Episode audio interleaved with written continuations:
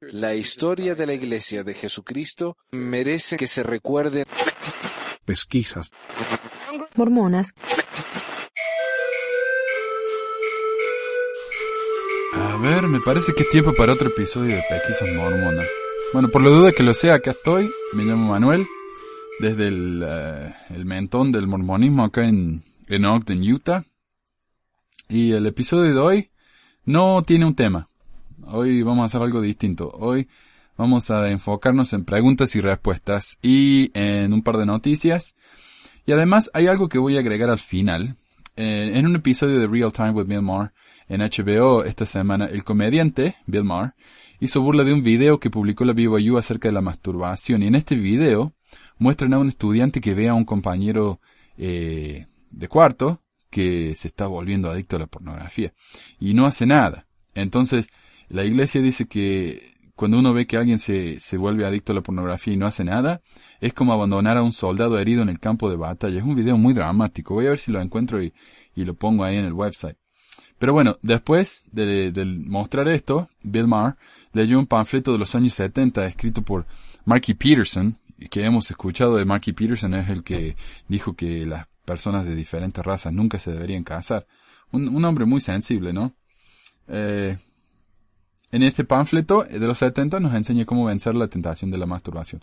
Este artículo es muy famoso entre los que han dejado la iglesia, pero no tanto entre los miembros fieles, y es una de las cosas más graciosas que he tenido el privilegio de leer, y se los recomiendo mucho. Pero uh, lo voy a poner al final, para hacerlo más fácil para aquellos que no quieran escucharlo. no, no tiene nada de inapropiado, por supuesto. Esto fue escrito por la iglesia, por, especialmente por uh, Marky Peterson, y especialmente en los 70, así que no hay nada inapropiado, pero eh, hay gente que no quiere escuchar eso, así que se lo dejo ahí para el final.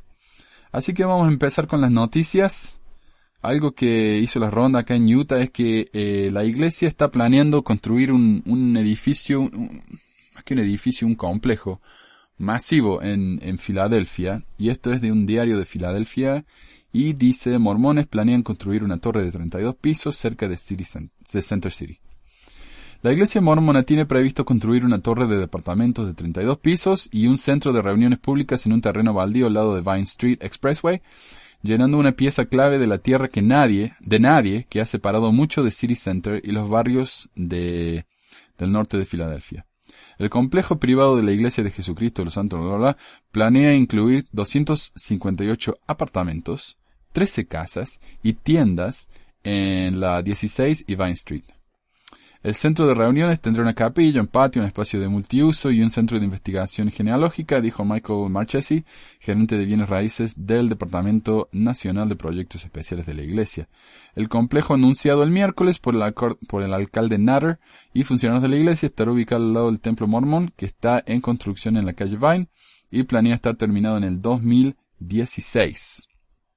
El centro de reuniones será el principal espacio de adoración para cerca de mil de mil de los 25.000 mormones en el área de Filadelfia, dijo Corinne Daugherty, directora de Asuntos Públicos en la región de Filadelfia de la Iglesia. Los inquilinos no tienen que ser mormones para alquilar un departamento, porque no todos los mormones tienen mucha plata. O una casa en el complejo, dijeron las autoridades, dijeron que las unidades se podían alquilar a precios de mercado. El anuncio del miércoles es el próximo paso en el compromiso de la Iglesia de invertir en Filadelfia, dijo el presidente del Consejo de la ciudad, Darrell Clark. Funcionarios de la Iglesia dijeron que el complejo completaría sus planes de construcción local. El costo local del proyecto todavía no se conoce, dijeron funcionarios de la Iglesia, y no lo van a decir, nunca dicen cuánto les cuesta los proyectos, nunca. La iglesia no recibirá dinero de la ciudad o del Estado para el proyecto, dijo Natter. Dijo que el proyecto crearía aproximadamente entre 1.500 y 1.800 puestos de trabajo. Mientras dure. La torre residencial con fines de lucro estará sujeta a impuestos de la ciudad, dijo el portavoz de la alcancía de Mark McDonald. El centro de reuniones estará exenta de impuestos debido a su carácter religioso. Dijo que el proyecto también califica para el plan de reducción de impuestos por 10 años para nuevos proyectos de bienes raíces. Los planes para el proyecto aún necesitan la aprobación de varias agencias de la ciudad, bla, bla, bla. Tardará dos años. A ver. Naro dijo que los nuevos edificios en los que ahora es un estacionamiento traerían más residentes, adoradores y actividad comercial a una de las secciones arquitectónicas más significativas de nuestra ciudad. Me gusta cómo pone adoradores y actividad comercial uno al lado del otro. Y transformarán la línea del horizonte. La torre de casi 110 metros, en comparación la torre de Comcast tiene 297 metros, que es la más alta me imagino, ahí en Filadelfia, también marcará el último paso en la reurbanización de la calle Vine. En el plan de los mormones, las casas se alinearán a lo largo de las calles Vine y Wood, bla, bla, bla. La torre contará con tiendas a lo largo de la calle 16. Ah. Wallen dijo que una nueva calle bordeará, bordeada de árboles entre las calles Wood y Vine conectaría el centro de reuniones y la torre y estaría abiertas al público. O sea que uno puede de la iglesia a al mercado ahí en, en, una callecita nomás. Igual que hicieron acá en el City Creek. Uno puede ir al templo y después del templo puede ir de shopping, como dijo el profeta. Después de ir al templo podemos ir de shopping. Muy, muy bueno, muy conveniente. Mis notas, mis comentarios. Por supuesto que cualquier interés por parte de la iglesia en un área necesitada es algo laudable, es algo bueno. El problema, como lo veo yo, es que la iglesia ha pasado a ser un magnate de los bienes raíces en el mundo entero. Ah, ya es más que obviamente no una iglesia, sino un negocio. Directamente, ya no tiene ningún problema en esconderlo. De hecho, la iglesia como sí como entidad legal, no sé si sabían, la Iglesia de Jesucristo de los Altos días no existe. Lo que existe es la corporación del presidente de la Iglesia de Jesucristo de los Santos de los Últimos Días, que no es lo mismo. La corporación del presidente de la Iglesia es dueña del nombre de la Iglesia. Es decir, lo único que realmente existe de la Iglesia es el nombre y la corporación a la que pertenece, nada más. O sea que la iglesia literalmente es una corporación. Ah, pero como dijimos, es un magnate de, los bienes raíces. En, Florida acaban de comprar un terreno masivo que es el terreno más grande, eh, que es, eh, ¿cómo se dice? El terreno más grande que pertenece a una entidad privada. O sea, no hay nadie, ni ningún comercio, ni persona, ni nadie en el estado de Florida que tiene más terreno que la iglesia. Y acá en Salt Lake City, por ejemplo, hace un par de años la iglesia construyó un mall llamado City Creek Mall. La iglesia no dijo cuánto costó este proyecto, pero los estimados muestran que fue varios miles de millones de dólares. De nuevo, yo no tengo ningún problema con, con que la corporación de la iglesia haga lo que quiera con su dinero. Pero antes de hacer cosas como esta deberían ser más honestos con los miembros de la iglesia, qué cosas hacen con el diezmo que reciben. Porque los miembros piensan que esto no se pagó con los diezmos. ¿Y con qué se pagó entonces? Por supuesto que se paga con diezmo. Directa o indirectamente, esta es plata de diezmo. No es todo templos y capillas, es malls, edificios, casas de alquiler y todo eso. Terrenos en Florida. Un tercer problema que tengo con esto es el impacto negativo que tuvo el City Creek Mall en la economía de Salt Lake City. Este es un informe del Salt Lake Tribune, eh, un diario, una revista independiente acá en Salt Lake, un año después de la construcción del mall. Dice, el, enorme complejo de 20 acres son dos manzanas enteras del mall. Dos manzanas de dos pisos. Ah, está enclavado en uno de los proyectos inmobiliarios comerciales más grandes en Utah. Un arroyo lo atraviesa.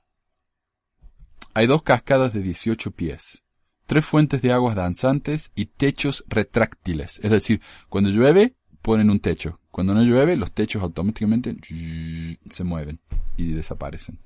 Condominios y apartamentos contiguos añaden una profundidad y amplitud urbana.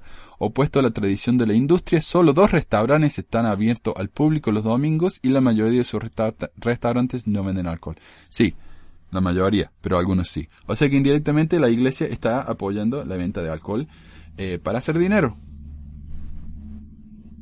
City Creek no solo ayudó al comercio en el centro, sino que ha colocado a Salt City en el primer plano en la escena nacional, dijo J.R. Moore, un especialista de comercio minorista en la agencia de corredores CBRE, alguien importante me imagino. Estamos viendo nuevos inquilinos y constructores que tienen un renovado interés en el mercado de Salt Lake City que no hemos visto desde hace años. La creciente economía del centro desde entonces eh, sin embargo, no se ha extendido a otros centros comerciales situados en la periferia del gran proyecto que abraza a la manzana del templo de la iglesia sur. The Gateway, otro mall, eh, que fue construido hace unos 10 años, a, po- a pocas cuadras al oeste, perdió 16 tiendas al City Creek, incluyendo a finales de 2012 la tienda de Apple y sus siempre presentes y grandes multitudes. Aunque los funcionarios asociados con The Gateway dijeron que por el momento el centro comercial iba a durar, no se puede negar que los escaparates vacíos y el menor número de gente se ha vuelto más comunes. Una renovación de 2 millones de dólares se dice que está prevista, pero no hay nuevos inquilinos. Y yo, y yo fui hace una semana a comer ahí. Es tristísimo. Ya no hay gente, hay negocios vacíos, hay, los negocios que hay son, no son las tiendas grandes que había antes. Antes tenían un Gap, tenían el Banana Republic, ahora tienen lugares que venden eh, importes de plástico. Es muy triste cómo han destruido el comercio de, del- de este mall, ¿no? Que está en el centro también. O sea, este mall desaparece y el centro se viene abajo. Pero está lejos de la manzana del templo, así que no importa. El efecto, continúa el artículo, el efecto sobre todo sobre el centro comercial Trolley Square, a unos dos kilómetros al sureste, ha sido menos severa pero perceptible. City Creek atrajo a uno de sus grandes arrendatarios, la tienda de muebles y decoración Restoration Hardware, y en noviembre Trolley Square fue colocado en suspensión de pagos después de que Bank of America presentó una demanda alegando que el propietario del centro comercial le debía a él y a otros prestamistas 57 millones de dólares. La empresa de servicios inmobiliarios con sede en San Diego, Tree Hill, ha sido nombrada para operar el centro, pero sus representantes no quieren hacer comentarios para este artículo. Es decir que la, Ok, a ver. En resumen, el City Creek Mall ha beneficiado y hecho mucho más atractivo el área alrededor del templo, pero está destruyendo dos centros comerciales en sus alrededores que han sido una tradición por lo menos por los últimos 10 años. Si eso es a lo que se refieren los dueños de City Creek cuando dicen que están ayudando al comercio en el centro, no me quiero imaginar qué desastre harían si quisieran perjudicar al comercio en el centro. O sea, dos moles que estaban funcionando bien y empezaron a sacarle eh, negocios, clientes, negocios grandes, y ahora se fueron todos a City Creek, porque City Creek es el negocio donde van toda la, la gente con plata, por supuesto, y estos dos negocios están yendo para abajo. Dos lugares muy importantes en Salt Lake. Si estos dos malls se, desaparecen, yo no me quiero imaginar lo que va a pasar, ¿no? El, el, el, Gateway está en un terreno donde eh, era un, una, un área muy fea de Salt Lake City, un área medio peligrosa, y construyeron este mall que es hermoso realmente, el, el Gateway. Y ahora, si el gateway desaparece, va a volver a lo que era antes. Entonces, ¿cómo puede decir la iglesia que están embelleciendo Salt Lake y mejorando la economía, bla, bla, bla? Esa es la queja de hoy, escondida como noticias, o disfrazada como noticias. Preguntas del blog. 1. En el libro de Mormón, en 1 Nefi 10, 17 y 10, 22, se habla sobre el Espíritu Santo. La consulta es cómo se puede hablar de este tema en el 600 antes de Cristo, si por lo que dice la Biblia, el Espíritu Santo fue recibido por los apóstoles en el día de Pentecostés. Quizá estoy analizando mal las escrituras y le doy una lectura e interpretación equivocada, por eso consulto. Yo no soy una, ¿cómo se dice? Un teólogo, y realmente no me interesa mucho la teología, a mí me interesa más la historia, pero, ah, a ver lo que dice la iglesia. En eldias.org, bajo experiencias espirituales, dice, Toda persona tiene la capacidad de obtener guía espiritual antes de recibir el bautismo y la confirmación. En el día de Pentecostés, muchas personas que no eran miembros de la iglesia cristiana primitiva sintieron el Espíritu Santo. O sea, no recibieron el Espíritu Santo en el Pentecostés, sino que lo sintieron. Ok. A los miembros de la Iglesia de Jesucristo se les otorga el don del Espíritu Santo poco después de bautizarse. Este don espiritual hace posible que todo miembro fiel de la Iglesia disfrute la compañía del Espíritu Santo, que representa una bendición y una guía constante. Yo no sé si entienden, entienden la teoría o el concepto o la doctrina mormona del Espíritu Santo. Hay, hay dos maneras de recibir el Espíritu Santo. Uno es cuando uno hace algo bueno o Dios nos quiere guiar, por ejemplo, a bautizarnos uno siente la inspiración del, Espíritu Santo diciéndonos lo que tenemos que hacer. Pero después de que lo hicimos, el Espíritu Santo se va. Va y viene. ¿Me entienden? Pero cuando uno se bautiza como mormón, después del bautismo uno recibe el don del Espíritu Santo, que es uno de los eh, requisitos, diríamos, para ir al reino celestial. Si uno no recibe el don del Espíritu Santo, no puede. Um, entonces, cuando uno recibe el don del Espíritu Santo, el Espíritu está con uno siempre. No solamente a veces, sino siempre. Entonces lo que dice aquí es que cuando en el Pentecostés sí el Espíritu bajó y lo sintieron, pero eso no es el don del Espíritu Santo, es la influencia, o sea que lo sintieron y después el Espíritu, ¡pum!, se fue. A ver. ah, yo lo que diría es que los mormones incluso eh, ellos dirían que Adán fue bautizado y recibió el Espíritu, porque para los mormones todas las ordenanzas de la Iglesia como existen hoy existieron desde el principio del mundo.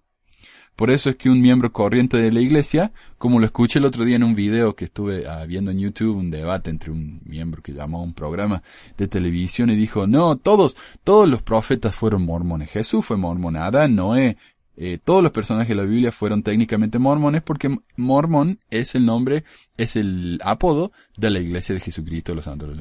O sea, es la iglesia verdadera de Cristo. Que por alguna razón existía ya antes de Cristo. Eh, me parece a mí, a mí, esta es mi interpretación como, como un, como alguien de afuera, totalmente de afuera, de cualquier iglesia. Me parece que decir que el Espíritu nunca había visitado la tierra hasta ese momento del, de la Pentecostés es una interpretación para mí. La escritura que está en Hechos 2, capítulos 2, nunca dice que esta es la primera vez que alguien sintió el Espíritu. Además, hay que recordar que en el momento del bautismo de Jesús, el Espíritu descendió en forma de paloma, es decir, de manera tangente. O sea que la gente lo vio, lo describió por escrito, y así lo- los evangelistas o quien, quien fuera que haya escrito el, el Evangelio, eh, lo describieron así, ¿no? O sea que el Pentecostés no fue la primera vez que se vio el Espíritu Santo. Y en el Pentecostés me parece que cae como lenguas de fuego, y en el bautismo de Jesucristo baja como una paloma. Ok, espero que ayude, no sé. Pero de nuevo, yo no soy un teólogo, así que estoy, mm, qué sé yo, adivinando. Dos, las planchas de oro traducidas por José Smith. ¿En qué idioma estaban escritas? Es, que- es curioso que me preguntes esto ahora porque acabo de escuchar un ensayo de Daniel Peterson, ah, un apologista, o al menos más famoso, diría, uno de los apo- apologistas más famosos para mí, porque eh, él ha escrito muchos libros, fue director del Maxwell Institute, me parece, pero es uno de los más famosos, o al menos más ruidosos, habla mucho, publica mucho en el diario, se queja, o tal vez diríamos uno de los más bocones de la iglesia.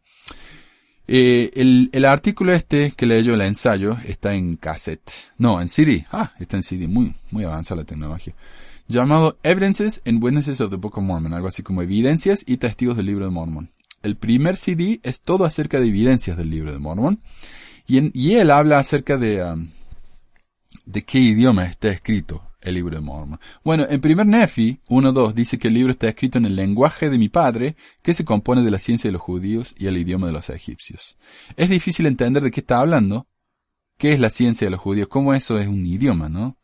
Um, pero ah, las menciones al lenguaje nefite continúan. En Mormón 9, 32 al 34 dice, y he aquí, hemos escrito estos anales, según nuestro conocimiento, en los caracteres que entre nosotros se llama egipcio reformado. Esa es la primera mención del egipcio reformado. Y los hemos transmitido y alterado conforme a nuestra manera de hablar. Eh, o sea que está en, en el acento de ellos. Y si nuestras planchas hubieran sido suficientemente amplias, habríamos escrito en hebreo, pero también hemos alterado el hebreo. Y si hubiésemos podido escribir en hebreo, he aquí, no habría tenido ninguna imperfección en nuestros anales. Y ese es un comentario que podemos hacer un programa entero acerca de eso. Uh, pero si hay error acá es porque tuvimos que escribir en estos anales que son muy difíciles de escribir en egipcio reformado, bla, bla, bla. Así que no es culpa de José Smith, es culpa nuestra. Ah, y continúa. Ningún otro pueblo conoce nuestra lengua. Ah, de nuevo, es difícil entender de qué están hablando aquí, pero Peterson, Daniel Peterson, viene al rescate con una teoría que él inventó, pero que tiene tanto sentido como cualquier otra teoría, porque en mi opinión el, las planchas por supuesto no existieron y esto lo inventó José, pero esta es la teoría de Daniel Peterson. Según él, el libro de Mormón estaba escrito en hebreo, a eso se refiere José Smith cuando dice la ciencia de- de mis padres, en hebreo. Pero con letras o jeroglíficos egipcios. ¿Se entiende? Esto me recuerda, por ejemplo, cuando yo les decía a mis alumnos ahí en el secundario que yo estudié griego. El problema es que lo único que me acuerdo yo de los, de los años que estudié griego es el alfabeto. Entonces, para hacerme ver, yo le escribía los nombres de ellos con letras griegas.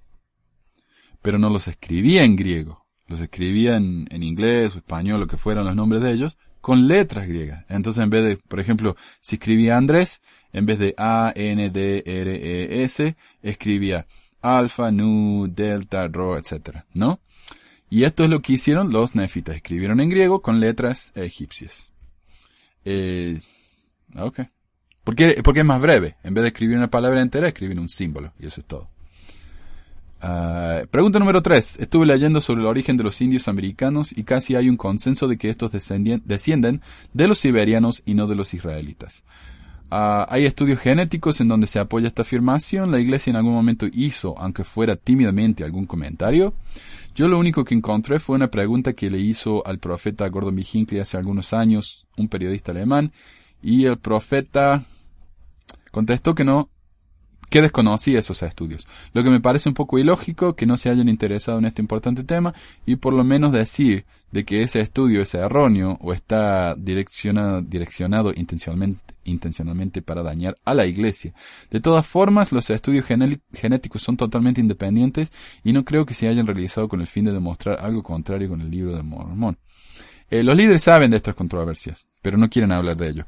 De hecho, cuando, cuando alguien dice eso, oh, yo no, no, no estoy familiarizado con ello, lo que están haciendo es, indirectamente están diciendo, eh, no, no, no leí porque me parece que no es importante. Yo sé que el libro de Mormón es verdadero y, eso es todo lo que me hace falta, dándole un mensaje a los miembros de que no les hace falta tampoco a ellos leer estas cosas. ¿Se dan cuenta? ¿Se, ¿se entiende? A ver. Pero ellos no hablan directamente acerca de estos temas y por eso es que ellos mantienen, económicamente, aunque lo niegan, a instituciones como Fair Mormon o al Maxwell Institute de BYU, los que se dedican exclusivamente a defender elementos controversiales de la Iglesia.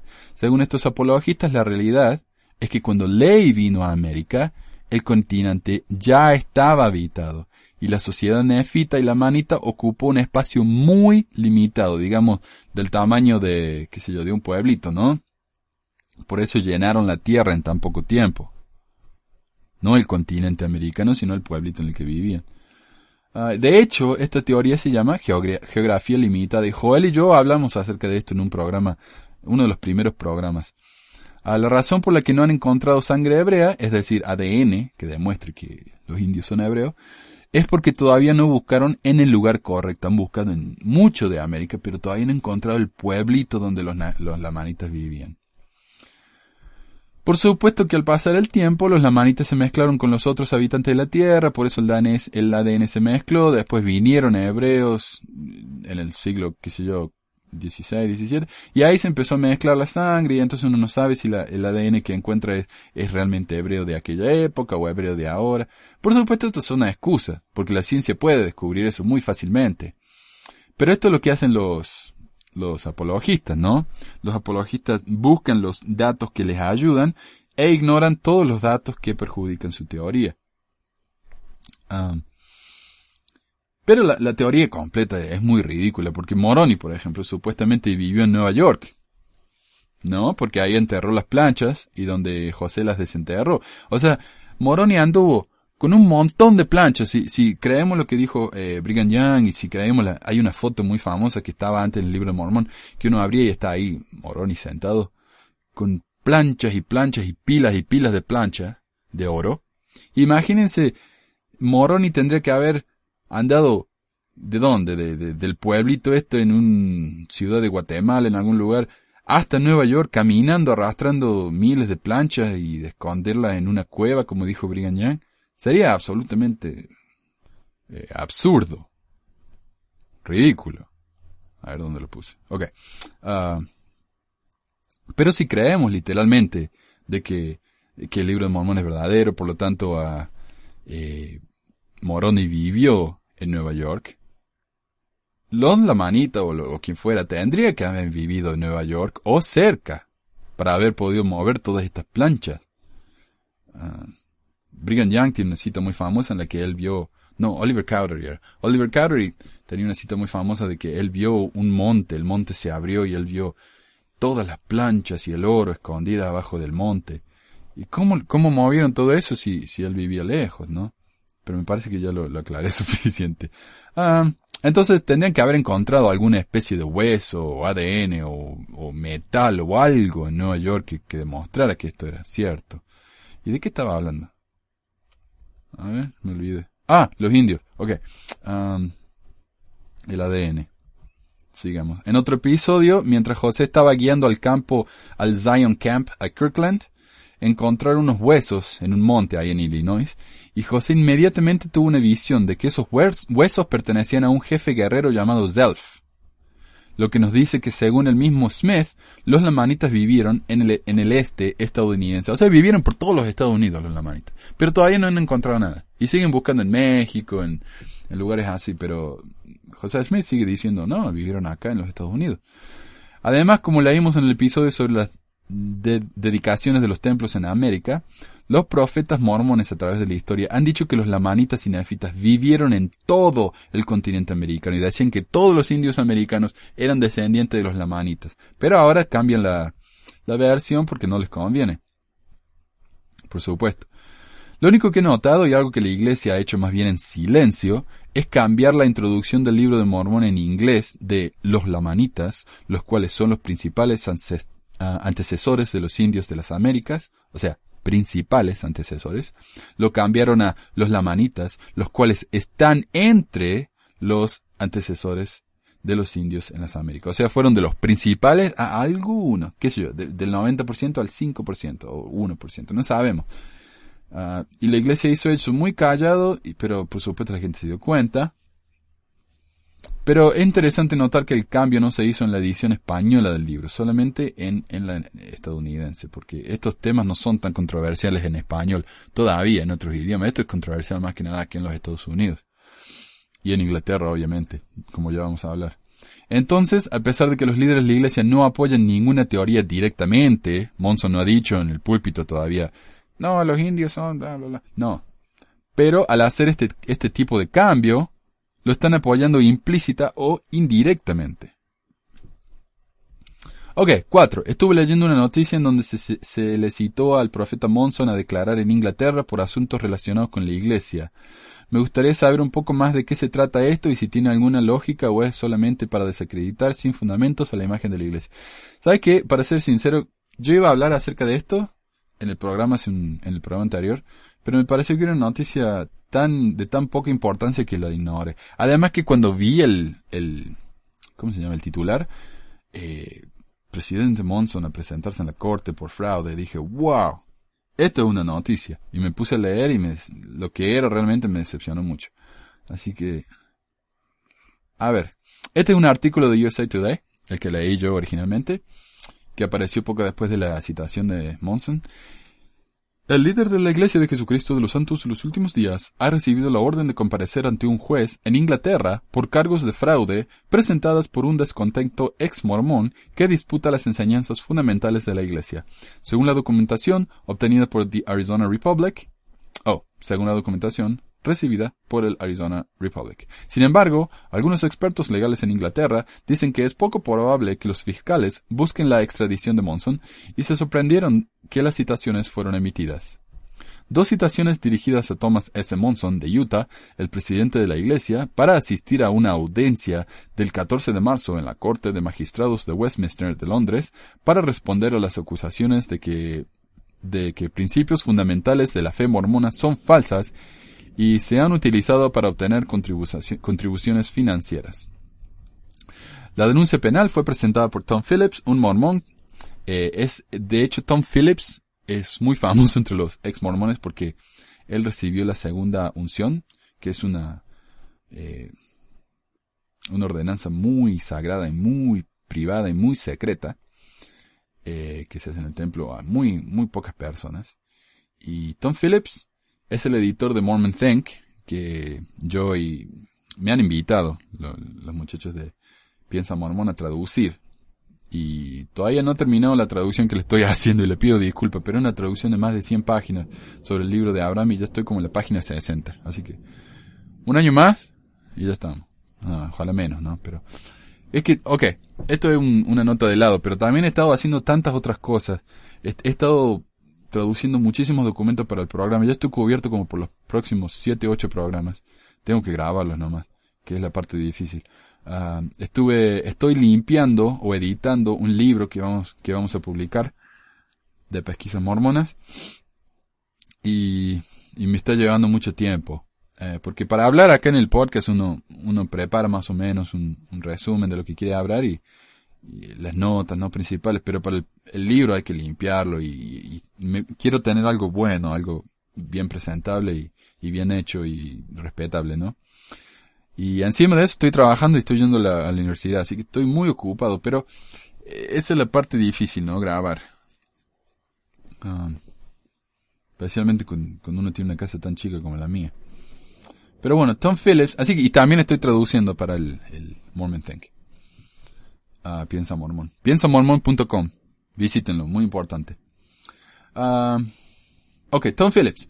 Tom Phillips dijo que se retiró de la iglesia después de servir como obispo, presidente de estaca y secretario ejecutivo del área de Inglaterra. Él trabajó muy cercanamente con, ah, con, ah, ¿cómo se llama? Hablamos acerca de, en, en el programa de, eh, el mormonismo y el internet. Ballard, me parece que, no. Ok, um, el que dijo que no era un dodo. Vayan a ese programa y ahí está. Eh, ahora se desempeña como jefe de reacción de Mormon Think, una publicación online. Los estudiosos de derecho en Inglaterra expresaron perplejidad ante las citaciones, diciendo que la ley británica impide desafíos a las creencias teológicas en tribunales seculares. Dice, estoy aquí sentado con la boca abierta, dijo Neil Addison, un ex fiscal de la corona y autor de textos sobre la libertad religiosa. Creo que los tribunales británicos van a retroceder con horror. Oh, tendría que hacerlo con acento inglés, pero no sé cómo. Esto es simplemente el uso de la ley para hacer un espectáculo, un punto antimormón, y estoy francamente sorprendido de que un juez lo haya autorizado. La queja de Phillips se basa en la ley de fraude de 2006, una ley británica que prohíbe las falsas representaciones hechas para asegurar ganancias o para causar que alguien pierda dinero. La convicción puede llevar una, pena de prisión de hasta 10 años. Las citaciones fueron firmadas en 31 de enero por la jueza Elizabeth Roscoe, un funcionario de la Corte de Londres, y confirmó el martes la emisión de la documentación, la cual manda a Monson que responda a las acusaciones de que los preceptos religiosos falsos fueron utilizados para obtener diezmos que comprenden, comprenden 10% de los ingresos de los miembros de la iglesia. Es decir, eh, la iglesia enseña algo que es falso, eh, por medio de esa falsedad nos está pidiendo que paguemos el diezmo, entonces eso es literalmente una estafa, el Monson tiene que ir a la cárcel. A ver. Mm, otros subsidiarios británicos dijeron que la situación era bizarra. No me puedo imaginar cómo pasó a través del proceso de la corte. Phillips enumeró siete enseñanzas de la iglesia que según él son demostrablemente falsas, incluyendo los orígenes del libro de Mormón y el libro de Abraham, parte del canon de las escrituras de la iglesia. Estas no son meras declaraciones de creencias u opiniones o teorías, escribió, son, enseña- son enseñadas como hechos reales y su veracidad se pueden probar ob- objetivamente con pruebas. Phillips agregó que la iglesia mormona en Gran Bretaña ha tomado o ha recibido 257 millones de dólares en donaciones de los miembros desde, desde el 2007. Dijo que los diezmos son obligatorios para est- estar bien parado en la iglesia. Y lo cual es cierto, ¿no? Alguien, yo, yo vi una queja ahí en YouTube que alguien puso, el diezmo no es, no es obligatorio en la iglesia. Eh, técnicamente no, nadie va a venir a mi casa y me va a sacar el dinero. Y yo tengo que ir, escribir el cheque o sacar la, la plata del banco, lo que fuera, ¿no? Pero, pero, si uno no paga el diezmo, no puede ir al templo. Si uno no va al templo, no puede ir al reino celestial. Entonces, si uno no paga el diezmo, prácticamente no va a ir al cielo. Entonces, ¿cómo me pueden decir a mí que el diezmo no es obligatorio para los mormones? Por supuesto que lo es. Ah. Phillips desafía el libro bíblico de Génesis, alegando que es fraudulento afirmar que todos los seres humanos vivos hoy en día son descendientes de solo dos personas, Adán y Eva, que vivieron hace aproximadamente 6.000 años. Eh, en un escrito complementario, Phillips argumentó la, la antropología, la historia y estudios de ADN demuestran que esto es imposible. En un ensayo publicado por el Neil A. Maxwell, Instituto de Estudios Religiosos de la Universidad de Brigham Young, investigador de genética mormón Hugo Perego, escribió que la Iglesia no defiende ninguna posición oficial sobre los orígenes de las poblaciones amerindias. Sin embargo, concluyó, oh, ahí está entonces, esto responde a la pregunta anterior también. La Iglesia no defiende ninguna posición oficial sobre los orígenes de las poblaciones amerindias. Esto hay que ah, ponerlo en un póster y venderlo ahí en el Desert Books. Sin embargo, concluyó, es posible que las pruebas de ADN simplemente no reflejan las civilizaciones del pasado en las Américas. La ausencia de evidencia no es evidencia de ausencia, escribió. Lo cual es cierto. Ah, una vez más, solo porque el ADN no se puede encontrar para demostrar las pretensiones de la Iglesia, eso no quiere decir que no es verdad. Solo significa que no se han encontrado todavía. Como dijimos en el episodio anterior, no se puede probar una negativa. Los amigos de Piensa Mormon grabaron una charla que tuvieron al respecto. Ah, si se quiere saber más, y lo, pues, lo puse en el blog, ahí me han permitido. Una charla interesante, dura una media hora, así que se las recomiendo si quieren saber más acerca de Monson en la corte inglesa, pero eso no va a ir a ningún lado, eso no, no va a llegar a nada eso. 5. Uh, pregunta personal. He escuchado todos los programas, en algunos casos más de una vez. Oh, gracias, Francisco, muchísimas gracias. Y por lo que logré entender, vos, Manuel, eh, estás menos activo, pero tu esposa sigue asistiendo. La pregunta es, ¿saben que vos tenés esta página? Si es así, ¿te han llamado o le han comentado algo a tu señora o simplemente no tienen ni idea?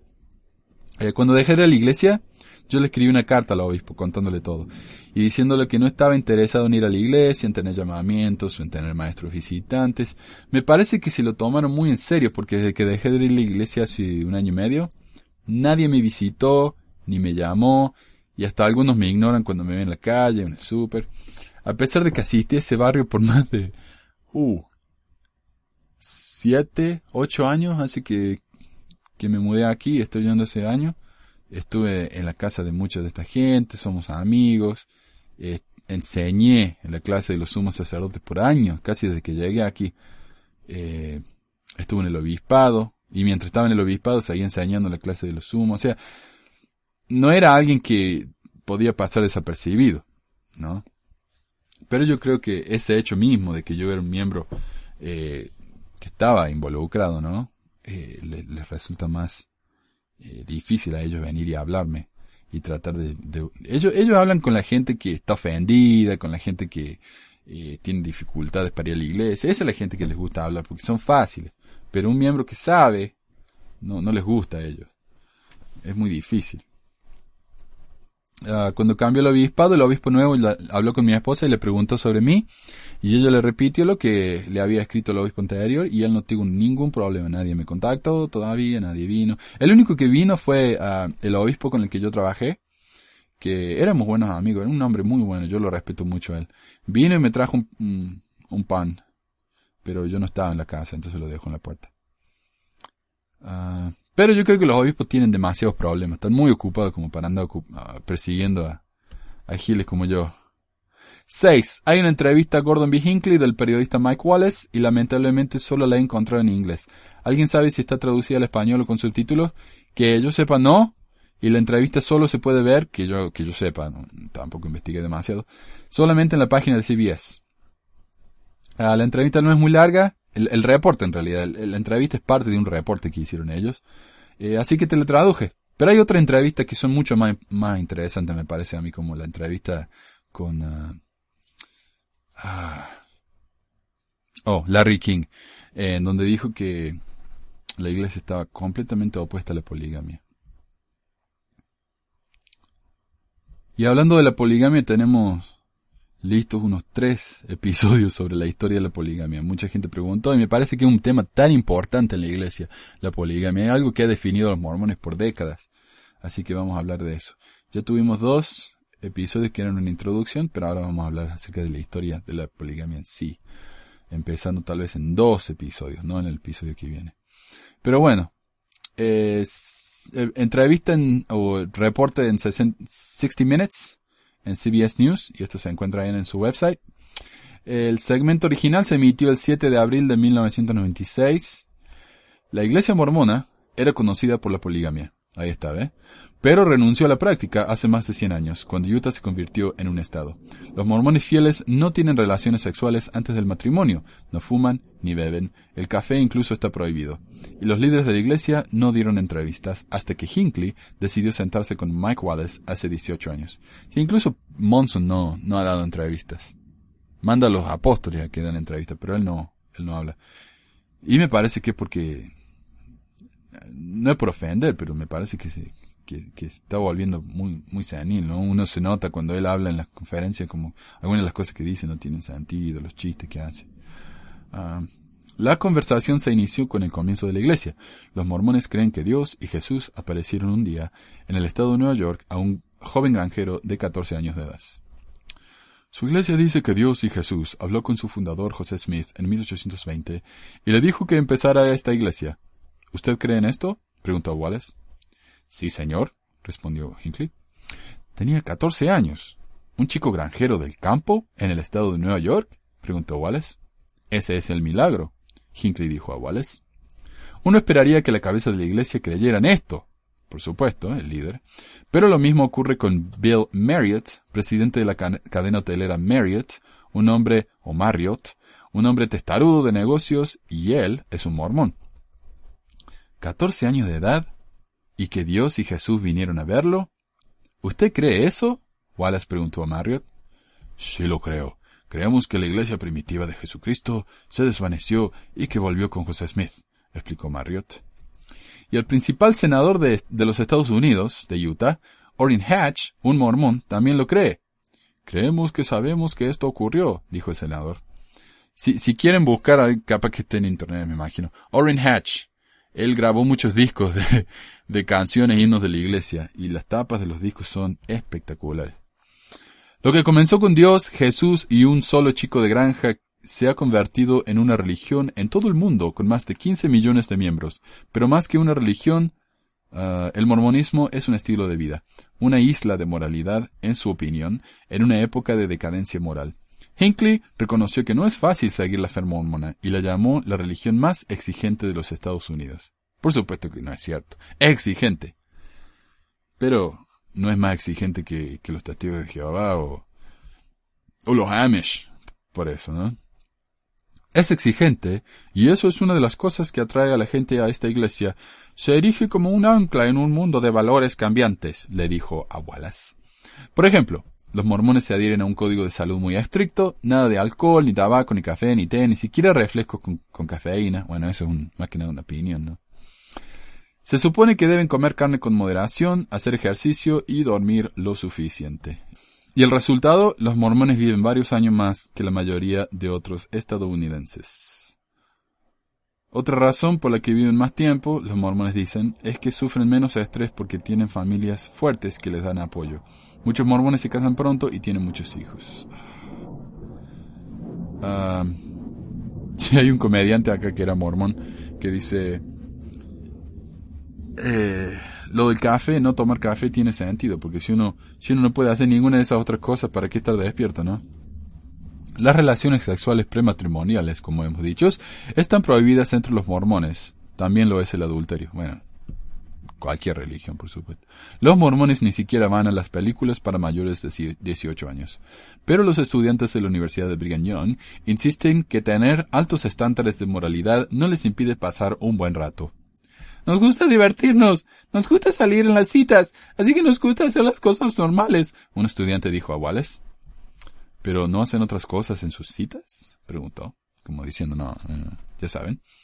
No, dijo el estudiante, no es algo que creo que sea muy divertido. Un tipo del que me acuerdo me dijo, ¿sabes? Te divertirías tanto si bebieras. Estarías, ya sabes, más relajado y todo. Y yo dije, yo quiero divertirme sabiendo lo que estoy haciendo. Ah, estando completamente en control y simplemente divirtiéndome con la vida. Ese es un problema grandísimo que tengo yo con, con el mensaje que envía la iglesia, de que si uno deja la iglesia, o no, incluso en la iglesia, si uno prueba una gota de alcohol, se va a convertir inmediatamente en un alcohólico.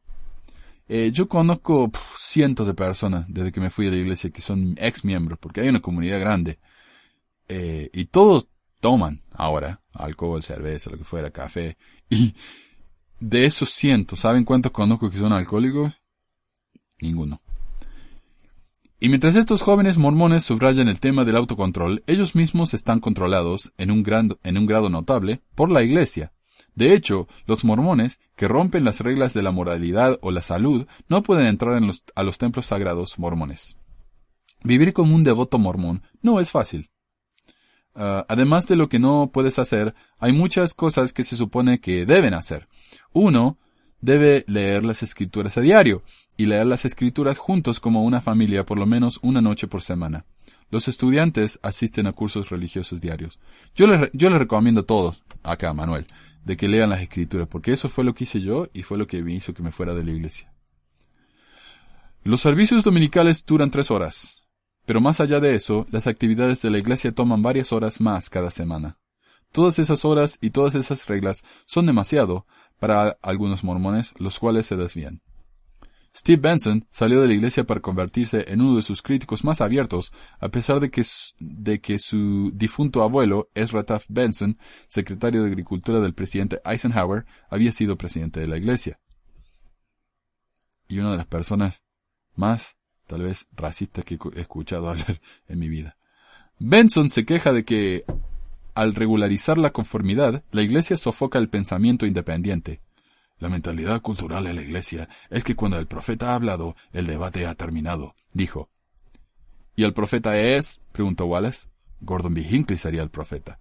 Cuando se ha pronunciado la, la posición de la Iglesia sobre cualquier tema, es responsabilidad de los miembros de la Iglesia a orar, pagar y obedecer, afirmó Benson. La la reacción de Hinckley? Bueno, esa es una declaración muy astuta de Steve, a quien conozco. Ahora, mira, nuestro pueblo tiene una tremenda libertad. Son libres para vivir sus vidas como les plazca, dijo. Sí, pero no si van a ser miembros fuertes de la iglesia, o aceptables, o con llamamientos, o etc. ¿Lo están? ¿En serio? preguntó Wallace.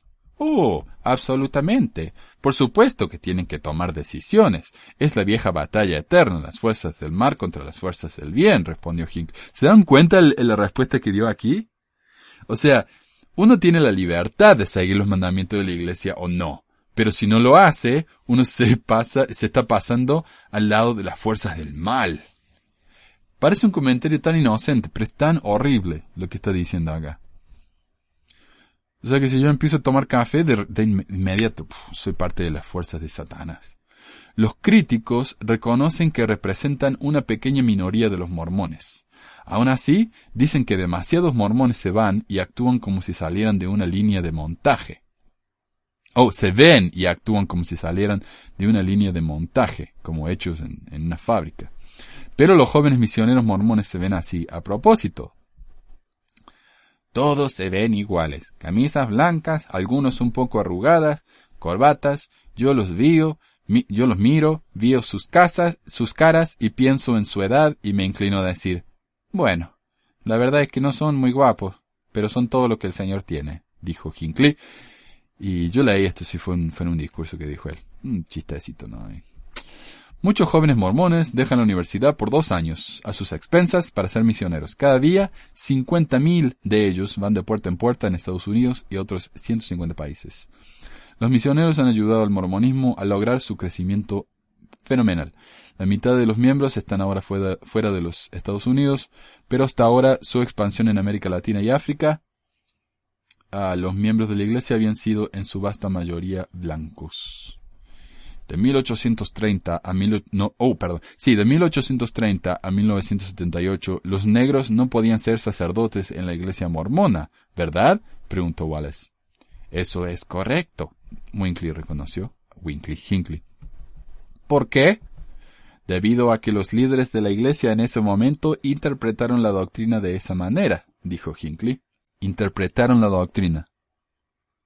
1830 es la época de José Smith. Y José Smith interpretó la doctrina mal. ¿Ok? La política de la iglesia decía que los negros tenían la marca de Caín, dijo Brigham Young. Caín mató a su hermano y el Señor puso una marca sobre él, que es la nariz chata y la piel negra, comentó Wallace. Eso está en el pasado. Mira, eso está en el pasado. No te preocupes por esos pequeños tics de la historia, dijo Hinckley. Sí, tics de la historia. Pero los miles o cientos y miles de, miembros de la iglesia negros que tuvieron que sufrir a causa de esta estúpida doctrina, para ellos no fue un tic de la historia. No.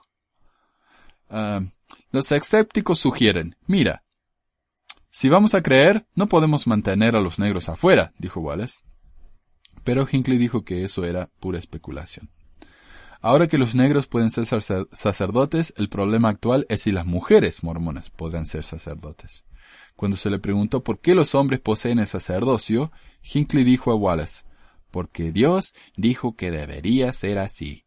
Esa fue la revelación de la Iglesia, esa fue la forma en que se estableció. El hecho de que la mayoría de las mujeres mormonas no quieren ser sacerdotes Ah, oh, perdón. El hecho es que la mayoría de las mujeres mormonas no quieren ser sacerdotes. Acepta que los hombres controlen la iglesia y dominen la sociedad mormona. Y esto ha dado lugar a quejas sobre cómo la iglesia se ocupa del abuso sexual infantil. El abuso de menores entre los mormones sin duda no es mayor que entre los no mormones. Pero un, no, por parte de los líderes, quiero aclarar, sino en general, en la casa, en la familia. Pero un estudio ha encontrado que muchas mujeres mormonas que fueron a sus clérigos para recibir ayuda creen que el clero no tenía su interés en mente. Un sociólogo oh, un sociólogo nos dice que la raíz del problema es el hecho de que los hombres, en efecto, en su iglesia, tienen autoridad sobre las mujeres, por lo que sus clérigos tienden a simpatizar con los hombres, los abusadores, en lugar de las abusadas, dijo Wallace a Hinckley. Esa es la opinión de una persona. Yo no creo que haya ninguna sustancia en la misma. Ahora habrá un blip aquí, un blip allí, un error aquí, un error allí.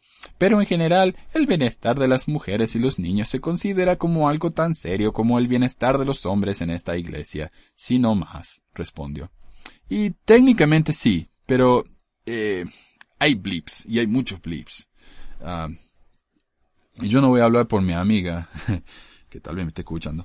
Pero ah, en su caso, por ejemplo, cuando ella tuvo problemas con su esposo y su esposo empezó a portarse muy mal con ella y tratar de, hacer...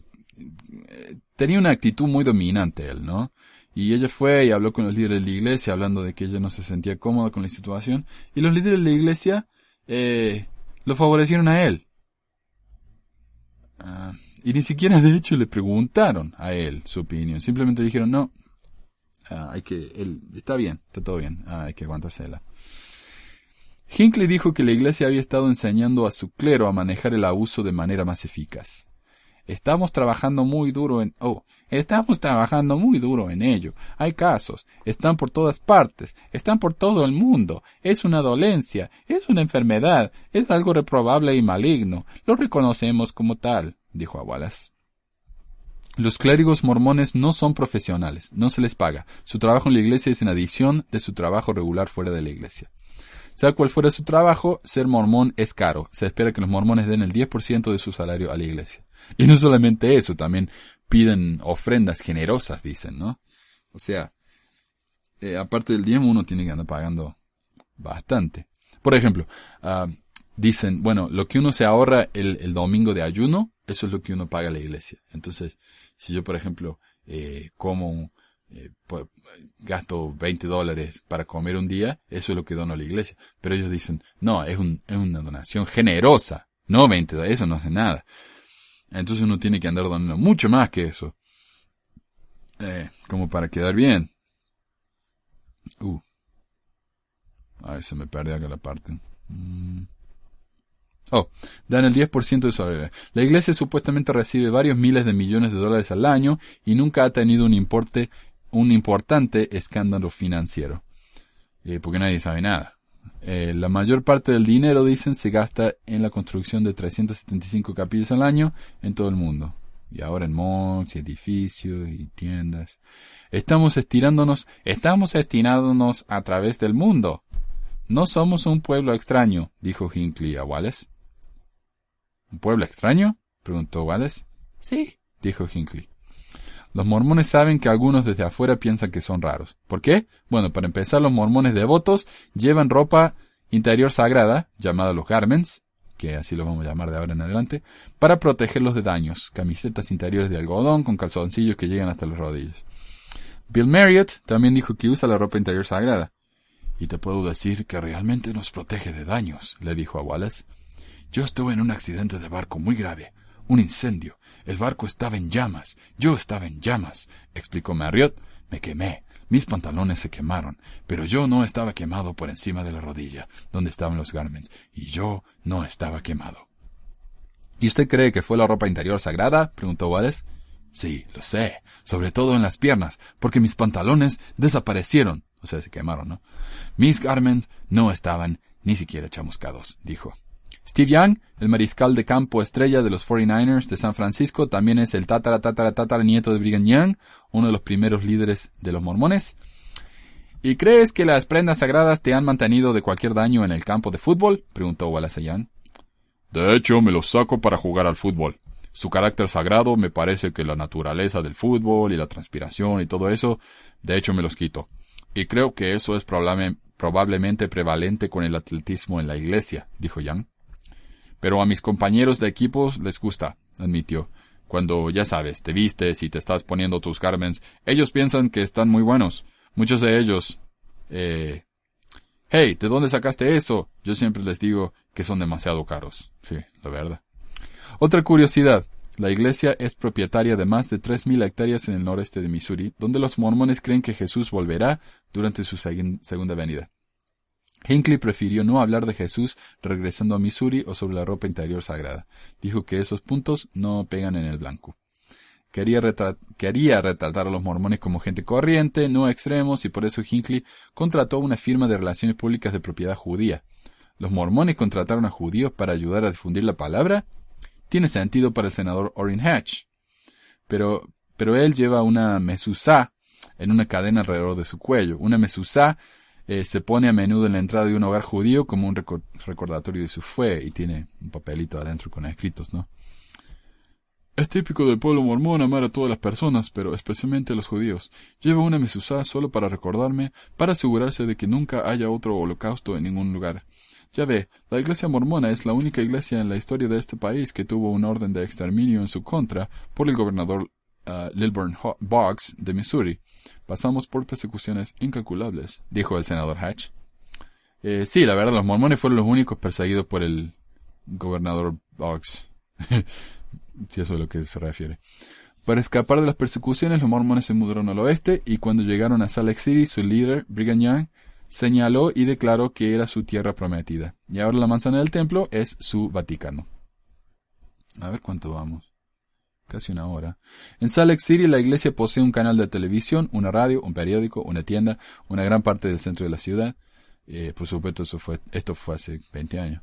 Utah es Utah, Utah. Utah es el 75% mormón y la iglesia podría ejercer poder político si lo quisiera, pero el presidente Hinckley dijo a Wallace, a diferencia de la derecha religiosa, la iglesia mormona no tiene una agenda política.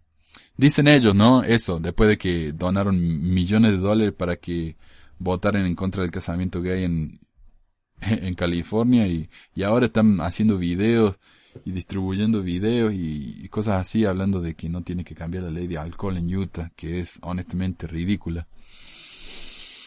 Y, pero no, pero ellos no tienen nada que ver con la política, está bien.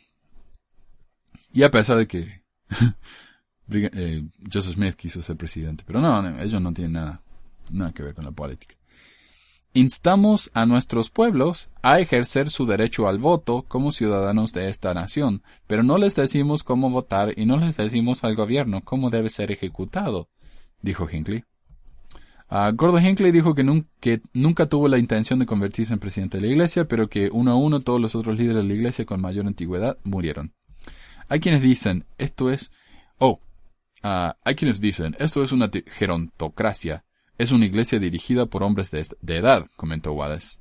¿No es maravilloso tener a un hombre de madurez a la cabeza, un hombre de juicio, que no se vuela por donde quiera con todo viento de doctrina?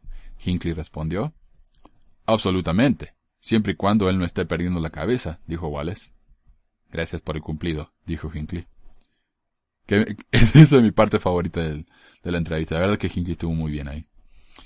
Los mormones creen que después de su muerte su familia se reunirán y vivirán juntos para siempre en el cielo. Sabemos que está ahí. Tenemos una garantía de ello, Hinckley dijo a Wallace.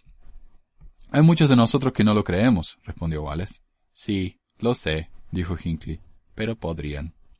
He pensado en ello, y no he sido capaz de convencerme, dijo Wallace. La respuesta de Hinckley, bueno, usted no ha pensado en ello lo suficiente. Y esa es la entrevista con Mike Wallace en, 60 Minutes. Ah, una entrevista interesante, pero como digo, no tan interesante como la entrevista con... Como la otra. Sigo olvidando el nombre. Como la otra entrevista. A ver. Bueno, ahora eh, voy a empezar a leer el, el panfleto este de Marky Peterson. Si quieren apagarlo, pero como le digo, no hay nada inapropiado. Eh, estos, este panfleto se llamó, pero no lo voy a leer todo porque no tengo tiempo. Ah, mis partes favoritas, sí. Pasos para superar la masturbación por Mark E. Peterson del Consejo de los Doce Apóstoles. ¿Estás seguro de que tú puedes ser curado de tu dificultad? Muchos han sido curados, tanto hombres como mujeres, y tú también lo puedes, lo puedes ser si te determinas a que sea así. Esta determinación es el primer paso. Ahí es donde empezamos. Tú debes decidir que vas a poner fin a esta práctica. Y cuando tomes esa decisión, el problema enseguida se reduce considerablemente. Guía para el autocontrol. 1. Nunca toques las partes íntimas de tu cuerpo, excepto durante los procesos normales de aseo. 2. Evita estar solo eh, tanto como sea posible. Encuentra una buena compañía y permanece en su presencia. 3. Ah, si estás asociado con otras personas que tengan este mismo problema, ¿cómo sabe? incómodo, ¿no? Eh, pregunta. Eh, ok. Debes romper esta amistad. Nunca te asocies con otras personas que tienen la misma debilidad. No pienses que van a dejar de hacerlo al mismo tiempo. Nunca lo harán y debes alejarte de este tipo de gente. Simplemente al estar en su presencia va a hacer que el problema sea más importante en tu mente. El problema debe ser eliminado de tu mente, porque ahí es donde realmente existe. Tu mente debe estar en otras cosas más virtuosas. 4. Cuando te bañes, no te admires en un espejo. Nunca permanezcas en el baño más de cinco o seis minutos, el tiempo que lleva bañarse y secarse y vestirse, y luego sal del cuarto de baño a una habitación donde habrá algún miembro de tu familia presente. 5. Cuando estés en la cama, si es eso es donde tú tienes el problema la mayoría del tiempo, vístete para dormir de forma tan segura que no te puedas tocar falsamente las partes vitales, por lo que sería difícil y requeriría mucho trabajo quitarte la ropa. En el momento en que empieces a quitarte la ropa protectora, habrás controlado tu pensamiento lo suficiente como para que la tentación te deje. 6. Si la tentación parece abrumadora mientras estés en la cama, levántate, ve a la cocina y prepárate algo para comer, incluso si es en medio de la noche, e incluso si no tienes hambre, y a pesar de que tengas miedo de aumentar de peso. El propósito detrás de esta sugerencia es que tu mente se concentre en otras cosas. Tú eres el objeto de sus pensamientos, por así decirlo. Vamos a saltar el 7. 8. Pon pensamientos virtuosos en tu mente en todo momento. Lee buenos libros, libros de la iglesia, las escrituras, sermones de los líderes. Haz un hábito diario de leer al menos un capítulo de las escrituras, de preferencia uno eh, de uno de los cuatro evangelios del Nuevo Testamento o el libro de Mormón. Sí, porque si uno lee el Antiguo Testamento le van a venir peores pensamientos, ¿no? Los cuatro evangelios, Marco, Mateo, Lucas y Juan, por encima de cualquier otra cosa en la Biblia, pueden ser útiles debido a sus cualidades edificantes. Ora.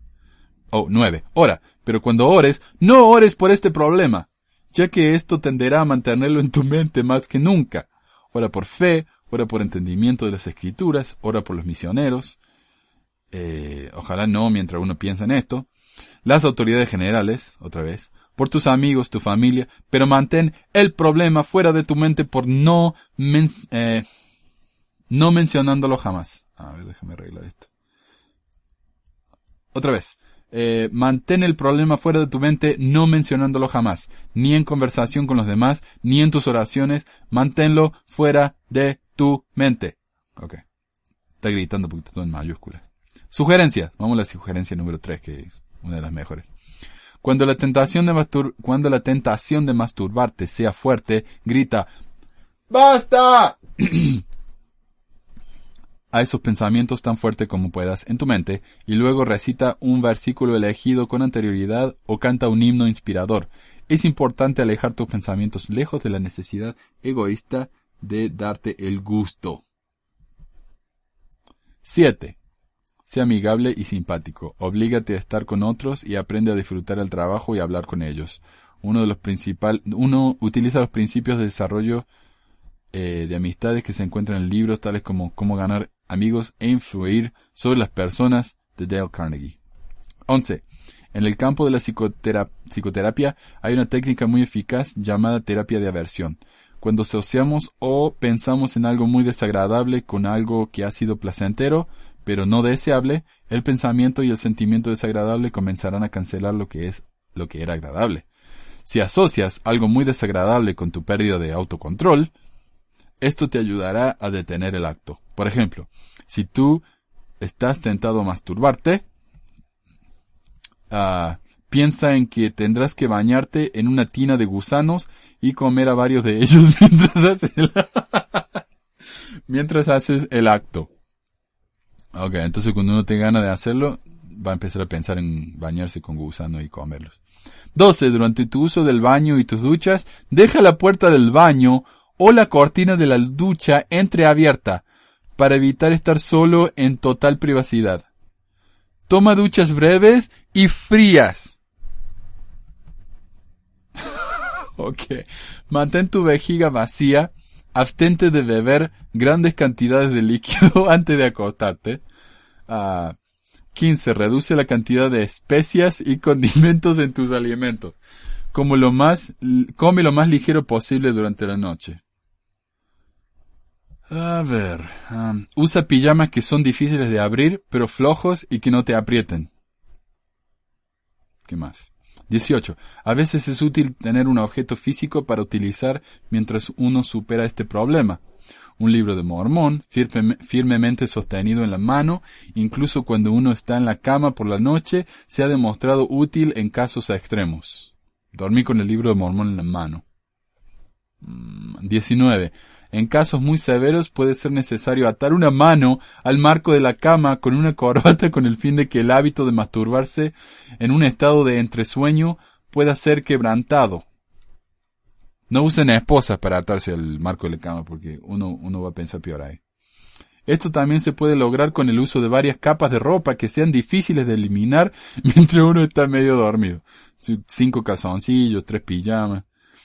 20. Establece un sistema de recompensas para tus éxitos. No tiene que ser una gran recompensa. Una moneda en una alcancía cada vez que superes ah, o alcances una meta, gástalo en algo que te encanta y será un recordatorio constante de tu progreso. A menos que sea algo que se acaba rápido, ¿no? Si me compro un chocolate, ¿cómo me voy a acordar de que eh, ya está, ya me lo comí?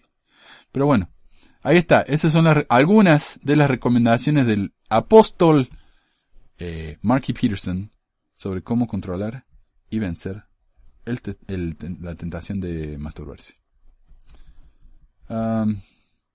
estas cosas realmente no se pueden inventar. Así que le damos muchas gracias a Marky Peterson por tantas horas de diversión que nos ha dado en los años de, de apóstol que tuvo. Y por tanto material para este programa también. Gracias, Marky Peters. Eh, gracias por escucharnos. El próximo programa va a venir muy pronto porque, como le digo, ya tenemos muchos programas preparados. Hay que encontrar un momento nomás que tenga libre para grabar. Tenemos un app para, para teléfonos y tabletas de Android. Eh, con el app pueden escuchar todos los programas eh, hasta la fecha.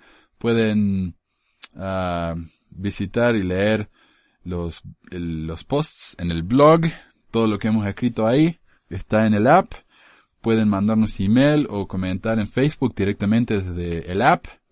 Así que búsquenlo. Está en el, en el Play Store, en el Market, Google Market. O lo pueden bajar eh, desde la página de Internet, desde su teléfono o como quieran. Ahí está. Pero bueno, es un app y, y espero que les guste. Si tienen sugerencia de qué hacer, cómo cambiarlo, déjenme saber y yo, y yo lo hago. ¿Ok? De nuevo, muchísimas gracias y nos estamos viendo muy pronto. Adiós. Gracias por acompañarnos en otro episodio de Pesquisas Mormonas. Si tienen algún comentario, sugerencia o pregunta, pueden contactarnos por medio del sitio web pesquisasmormonas.com o por email a info.pesquisasmormonas.com.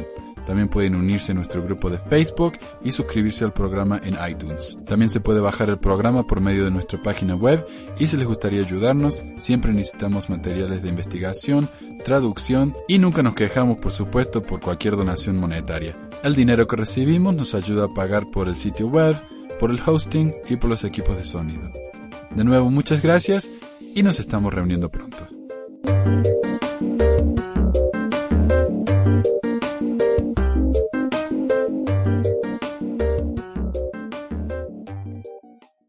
Estoy grabando ruido. Borrar este ruido de fondo.